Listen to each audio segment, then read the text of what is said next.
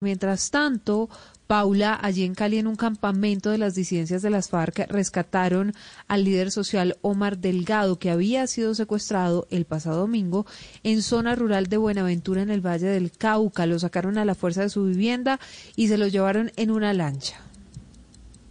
Silvia, en la tarde del pasado domingo 12 de junio, en la vereda Calle Larga, en zona rural de Buenaventura, un grupo de hombres armados, integrantes de la columna móvil Jaime Martínez de las disidencias de las FARC, llegaron hasta la vivienda del líder social Omar Delgado, a quien amarraron y subieron por la fuerza a una lancha para llevárselo con rumbo desconocido. Una vez el caso fue denunciado por parte de sus familiares a las autoridades, inició un operativo de búsqueda por agua, tierra y mar también en sectores como Bocas de Anchicaya, Punta Soldado y en los ríos Raposo, Pital y Cajambre. Durante este mismo, pues lograron encontrar un campamento de la estructura. Los delincuentes huyeron dejando en el sitio al líder quien fue rescatado, el coronel de infantería de Marina José Domingo Cantillo, quien es el jefe mayor de la brigada de infantería de Marina número 2. Con esa presión liderada por las tropas, en donde se realizó una operación de registro y control militar de área, donde participaron más de 230 hombres, hemos logrado la liberación de nuestro líder. Logramos llegar a un área campamentaria donde se logró encontrar armamento largo y corto, munición, prendas privativas de uso de las fuerzas militares y una gran remesa de víveres para el sostenimiento de este grupo sobre el sector. El líder social y su familia se encuentran bajo protección de las autoridades, mientras tanto en la zona avanzan los operativos buscando capturar a los responsables.